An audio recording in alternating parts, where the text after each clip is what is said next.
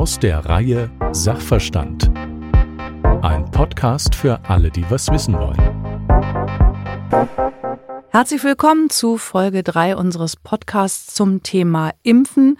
Heute geht es um die Entwicklung von Impfstoffen und natürlich wieder an meiner Seite sind die beiden gemeinsamen Autoren des sehr informativen Buches zum Thema, nämlich Klartext Impfen, ein Aufklärungsbuch zum Schutz unserer Gesundheit. Herzlich willkommen, Privatdozent Dr. Thomas Schmitz, Facharzt für Kinder- und Jugendheilkunde, Wissenschaftler und Dozent in der Klinik für Neu- und Frühgeborene an der Berliner Charité und Sven Siebert, Journalist und Biologe. Hallo. Hallo. Hallo. Als Einstiegsfrage vielleicht mal, was würden Sie sich denn als Experten wünschen, wenn man, wir können ja leider noch lange nicht gegen alle Krankheiten auf der Welt impfen, wenn man es aber könnte, welcher Impfstoff wäre für Sie der wünschenswerteste? Ich hätte gerne drei Wünsche frei, ganz klassisch, mindestens muss man sagen, um die drei am weitesten verbreiteten Erkrankungen impfen zu können. Das wäre einmal HIV natürlich, Malaria und Tuberkulose. Man muss sagen, gegen Tuberkulose gibt es zwar einen Impfstoff, aber der ist nicht sehr effizient. Etwa 50 Prozent Schutz bietet er wenig mehr als das. Er hat starke Nebenwirkungen zudem. Das ist auch einer der Gründe, warum er in Deutschland aktuell nicht empfohlen ist, weil auch die Infektionsrate extrem gering ist in Deutschland. Das würde nicht Sinn machen. Aber andere Länder, wo Tuberkulose ein sehr, sehr großes Problem ist, viele Menschen daran sterben, wäre es wünschenswert, einen Impfstoff zu haben. Es gibt Medikamente, aber die sind auch oft resistent, muss man sagen. Und die Resistenzentwicklung ist sehr bedrohlich in diesem Bereich. Bei Malaria ist es so, da scheint es einen Durchbruch, einen ersten Durchbruch zu geben. Eine Tübinger Forschergruppe hat gerade im Frühjahr diesen Jahres eine Veröffentlichung dazu herausgebracht, dass es gelungen ist, in einer Gruppe in Lambarene in Afrika bei der Behandlung vor Ort wirklich zu einem Immunschutz der Geimpften äh, mit Malaria zu führen. Das ist gleichzeitig mit einer medikamentösen Behandlung vorgesehen. Das muss sich erst noch bestätigen. Das muss noch in größeren Studien erwiesen werden, dass dieser Schutz bei vielen Menschen und auch lange anhaltend ist. Aber da ist zum ersten Mal ein wirklich sehr konkreter Hoffnungsschimmer zu sehen. Und das andere ist bei HIV. Da weiß man bisher, dass trotz großer Anstrengungen, die bestehen, ähm, es sehr schwierig ist, bei diesem Virus einen Impfstoff zu entwickeln. Das gleiche Problem, was der Körper hat, um dieses Virus in Schach zu halten, es zu bekämpfen, nämlich es nachhaltig zu erkennen und sich dagegen zu wehren. Dieses Problem haben die Forscher auch, dass es kaum einen Weg gibt bisher, um zu einem anhaltenden Gedächtnis bei diesem Virus ähm, im Immunsystem zu führen, weil dieses Virus so variabel ist und sich ständig wandelt. Die Tatsache, dass wir aber gegen einige Krankheiten schon gute Impffortschritte machen können, äh, liegt ja daran, dass die Menschen viel ausprobiert haben offensichtlich. Wie ist die Geschichte dazu? Wie ist das überhaupt dazu gekommen? Was ist passiert, dass Impfschutz gegen einige Krankheiten existiert? Ich glaube, die Menschen haben einfach beobachtet, dass man gegen manche äh, Infektionskrankheiten geschützt war, wenn man sie einmal überstanden hatte. Und die haben auch beobachtet, dass es verschiedene intensive Ausprägungen von solchen Krankheitsbildern gibt. Die Versuche, sich gegen die Pocken zu ähm, schützen, eine wirklich schlimme Infektionskrankheit, die durch erfolgreiche Impfung seit Mitte der 70er Jahre des 20. Jahrhunderts von der Erdoberfläche verschwunden ist. Also nicht nur von der Erdoberfläche, sondern sozusagen einfach weg ist. Es erkrankt heute niemand mehr an Pocken. Die Geschichte dieser Pockenimpfung reicht hunderte von Jahren zurück und vielleicht sogar Tausende. Man weiß es nicht genau, wann vermutlich die Chinesen ähm, damit angefangen haben.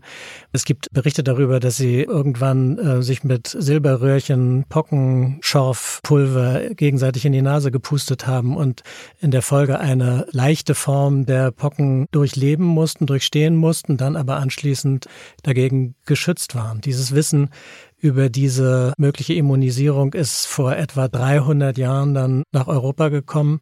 Es hat dann aber immer noch relativ lange gedauert, bis es sozusagen tatsächlich ein etabliertes Impfverfahren gab, was eben auch zuverlässig äh, funktioniert hat. Die Entwicklungswege zum Impfschutz hin waren ja recht abenteuerlich, möchte ich es mal formulieren, oder? Also was die Pocken angeht, da gilt Edward Jenner, ein englischer Arzt. Er war Arzt, aber er hat sich auch für alle möglichen anderen Dinge interessiert. Er hat mit Heliumballons experimentiert und Gedichte geschrieben und alles Mögliche gemacht und hat unter anderem die Beobachtung gemacht oder hat die Beobachtung zur Kenntnis genommen, dass Menschen, die mit Kuhpocken in Berührung gekommen waren, also eine pockenähnliche Erkrankung, die durch einen ähnlichen Erreger äh, hervorgerufen wird, aber eben nur bei Kühen auftritt, dass äh, Menschen, die damit in Berührung kommen, dann auch gegen die tatsächlichen, die Menschen quälenden Pocken geschützt waren.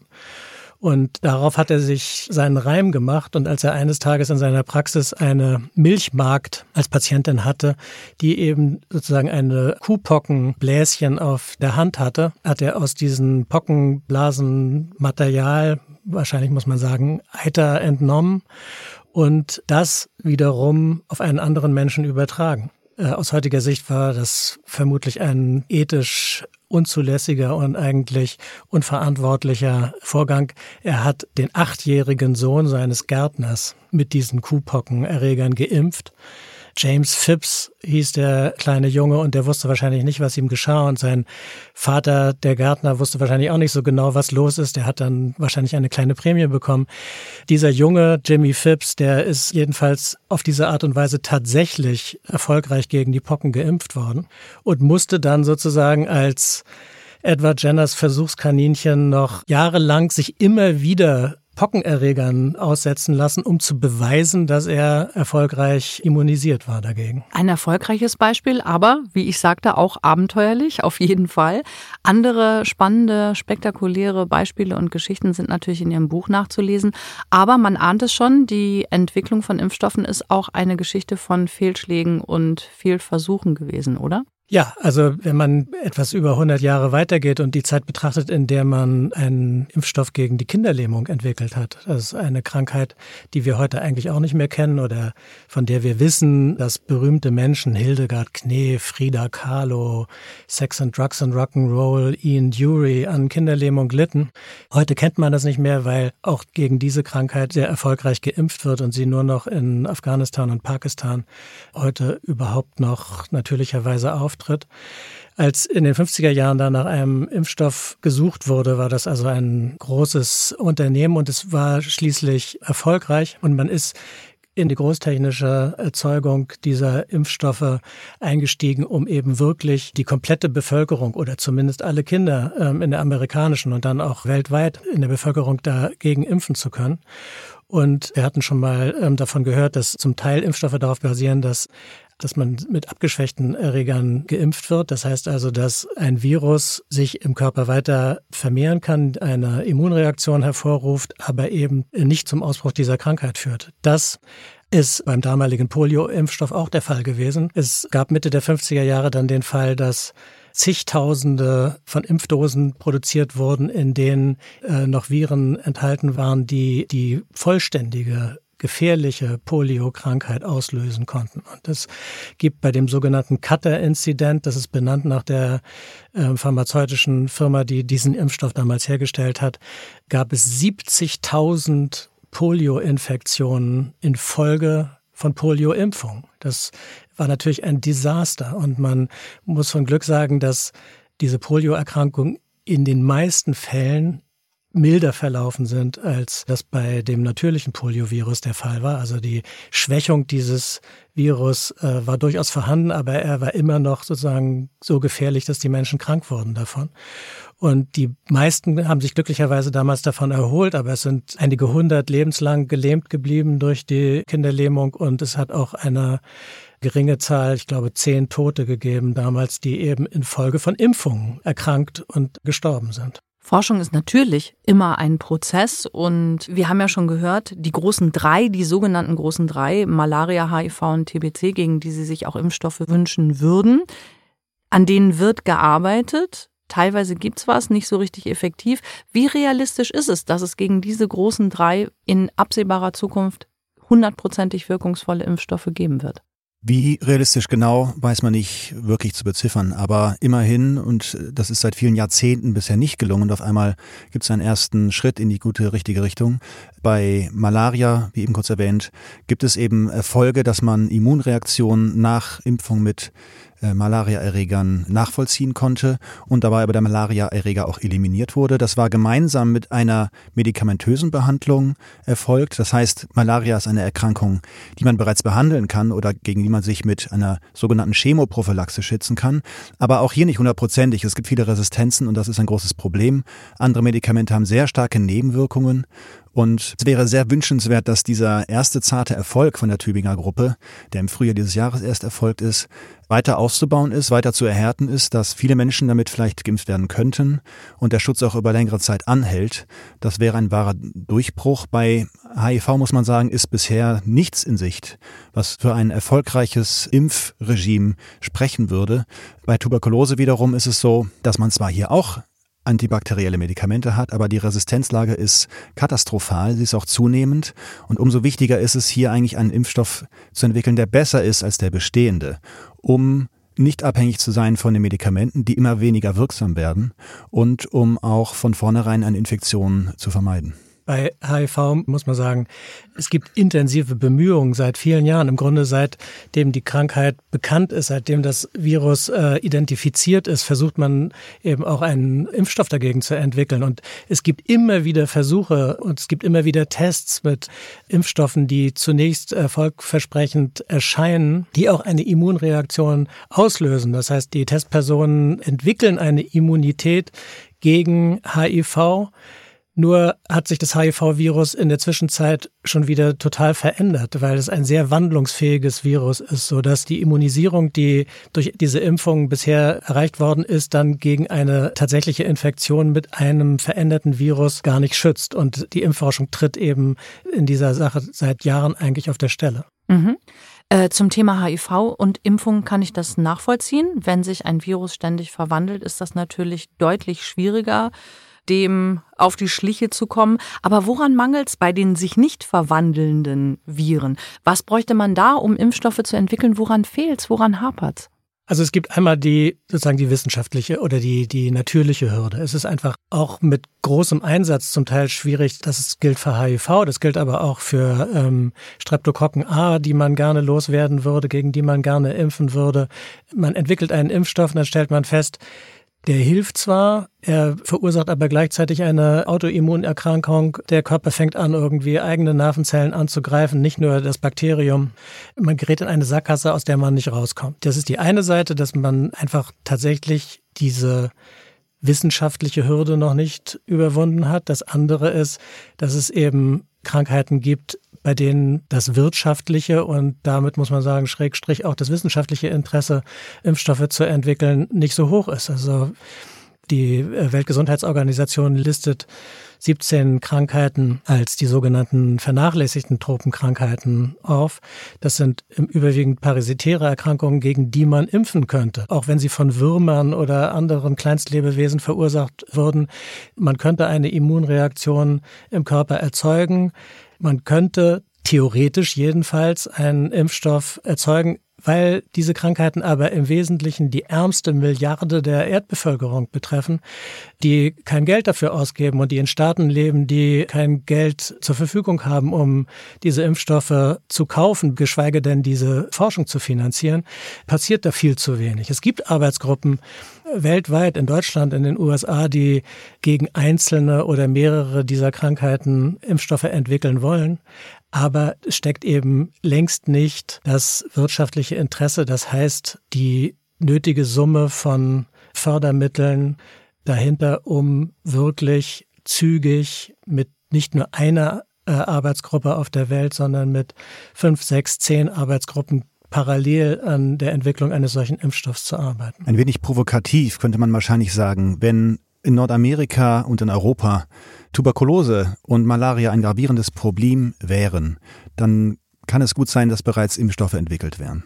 Das Beispiel ist dafür die Entwicklung des Polio-Impfstoffs. Also wir sind äh, wieder zurück in den 50er Jahren, als auf natürliche, also nicht durch ein Unglück, sondern durch auf natürliche Weise fast 60.000 Kinder innerhalb eines Jahres in den Vereinigten Staaten an Polio erkranken. Und in Europa ist es nicht ganz so schlimm, aber auch in Deutschland sind es tausende Fälle über die Jahre, in denen diese Polioepidemien grassieren. Es ist ein Thema, wo nicht nur ein wirtschaftliches Interesse entsteht, weil man weiß, wer derjenige, der diesen Impfstoff herstellt, der kann damit viel Geld verdienen, sondern wo es ein ganz drängendes gesellschaftliches ähm, Interesse daran gibt, weil Eltern große Angst davor haben, dass ihre Kinder äh, an Kinderlähmung erkranken. Und die Amerikaner entschließen sich in dieser Zeit, wirklich massive Fördermittel in diese Impfstoffforschung zu stecken, was eben genau dazu führt, dass es ein Rennen verschiedener Arbeitsgruppen gibt, die darum konkurrieren, wer jetzt als erster diesen Impfstoff findet. Und jeder dieser, jeder Leiter dieser Arbeitsgruppen träumt vom Nobelpreis. Ironischerweise bekommt den dann am Ende keiner, obwohl die Suche nach diesem Impfstoff erfolgreich ist. Das liegt vielleicht auch daran, dass am Ende nicht ganz klar ist, wer war jetzt eigentlich wirklich der Erste, wer hat wem irgendwie was abgeguckt, wer hat in welcher Arbeitsgruppe rumgeschnüffelt und ähm, wer hat eigentlich nur den größten öffentlichen Auftritt gehabt. Den Nobelpreis, der sozusagen in diesem Bereich vergeben wird, den bekommt schließlich ein Arzt oder ein Bakteriologe, der ein Verfahren entwickelt, das Poliovirus zu vermehren, weil dadurch, dass man weiß, wie man das Poliovirus vermehrt, kann man auch den Impfstoff dazu entwickeln. Das Erfreuliche ist und das optimistisch Stimmende, dass es mittlerweile auch Privatinitiativen gibt, an der Stelle, wo nationales Interesse vielleicht fehlt, muss man sagen, in den reichen Ländern. Die Melinda und Bill Gates Stiftung ist ein Beispiel, die nun mittlerweile gemeinsam mit den enormen Ressourcen von Warren Buffett sich zum Ziel gemacht hat, eben diese Infektionskrankheiten, die häufig verbreitet sind in armen Ländern, für die es noch keine Impfstoffe gibt, hier die Forschung wirklich voranzutreiben und die finanziellen Mittel dafür zur Verfügung zu stellen. Man muss sagen, die WHO ist dem wahrscheinlich ein bisschen hinterhergefolgt. Es waren wirklich die privaten Initiativen der Gates Stiftung und anderen, die so weit vorangeprescht sind. Und man darf optimistischer sein als in der Vergangenheit, dass in den nächsten Jahren, vielleicht Dekaden auch was gefunden wird. Wie realistisch ist es denn, dass es jemals Impfstoffe gegen Krebs geben wird? Es gibt bereits jetzt Impfstoffe, wenn Sie so wollen, gegen Krebs, bei denen die eigentliche Ursache des Krebs primär eine infektiöse Ursache ist. Also ganz bekannt beispielsweise auch die empfohlene Impfung gegen humanes Papillomvirus, HPV. Hier können Mädchen und Frauen an Gebärmutterhalskrebs erkranken aufgrund von einer chronischen Erkrankung an diesem HPV. Und das ist wiederum zu vermeiden, wenn die Impfungen im jugendlichen Alter, bevor Geschlechtsverkehr stattfindet, vorgenommen werden. Dann kommt es nicht zur persistierenden Infektion mit HPV und auch nicht zum, zum Krebs des Gebärmutterhalses. Das ist ähm, eine dadurch neuartige Impfung, muss man sagen. Ähnlich wenn auch in geringerer Zahl wahrscheinlich, kann man impfen gegen Leberzellkrebs, indem man nämlich Hepatitis B impft und dann keine chronische Hepatitis B-Erkrankung bekommt. Ähm, ähnlich wünschenswert wäre es für Hepatitis C, das gibt es aber noch nicht als Impfung, um eben die Langzeitkomplikation, die zwar selten ist, aber dann fürchterlich, des Leberzellkrebses zu vermeiden. Auch hier ist diese Hepatitis B-Impfung protektiv gegen diese Krebsform. Allerdings muss man sagen, das ist wirklich nur bei diesen beiden Krebsformen bisher möglich, wo die Infektion eine Ursache spielt, die man dann vermeiden kann. Wenn man andere Krebsformen, auch geläufigere Krebsformen nimmt, Brustkrebs oder Leukämie, so ist es eigentlich auch vom Mechanismus her schon nicht denkbar, dass präventiv im Vorhinein eine Impfung zur Vermeidung dieser Krebsformen zu entwickeln ist, ähm, was aber versucht wird in Zellkulturversuchen, in Tierversuchen, ist es eben eine bestehende Therapie gegen Brustkrebs oder Leukämie dadurch zu verbessern, dass man das Immunsystem noch nutzt, dass man eine Art Impfung herstellt und anwendet, die zusätzlich zur medikamentösen Behandlung auch noch das Immunsystem aktiviert, gegen diese Krebszellen zu arbeiten. Aber das ist wirklich nur eigentlich eine Behandlung der bestehenden Erkrankung und nicht präventiv zur Vermeidung des Krebses möglich. Wir haben eine Menge erfahren über Sachen, die schon gehen beim Impfschutz, über Sachen, die noch nicht gehen, aber vielleicht bald machbar sind, über Sachen, die Impfschutz leider nie wird leisten können. Wie befriedigend ist die aktuelle Situation für Sie? Sie ist in Teilen sicherlich sehr befriedigend, an anderen Teilen bisher sehr unbefriedigend, weil noch gar keine Impfstoffe verfügbar sind. Aber wenn man die Erfolge betrachtet, die man hat, gegen die Erkrankung, die in beispielsweise Deutschland oder Europa geimpft wird, ist es ja eine sehr erfolgreiche Maßnahme, muss man sagen. Und auch ohne pathetisch zu sein, kann man sagen, dass Impfungen gegen Infektionskrankheiten zu den größten Errungenschaften der Menschheit eigentlich gehört. Es wurden Millionen Menschenleben damit gerettet, wirklich. Und es ist eben aber trotzdem zu hoffen, dass man weiter Millionen Menschenleben retten kann, die jedes Jahr in Afrika beispielsweise erkranken an diesen Erkrankungen, wie wir genannt haben, HIV, Tuberkulose, Malaria. Es ist weiter zu hoffen, dass man hier in der Entwicklung Fortschritte macht, um das noch ausweiten zu können für viel mehr Menschen. Ich bedanke mich herzlich bei meinen Gesprächspartnern, den Experten zum Thema, Privatdozent Dr. Thomas Schmitz und dem Journalisten und Biologen Sven Siebert. Danke Ihnen. Danke.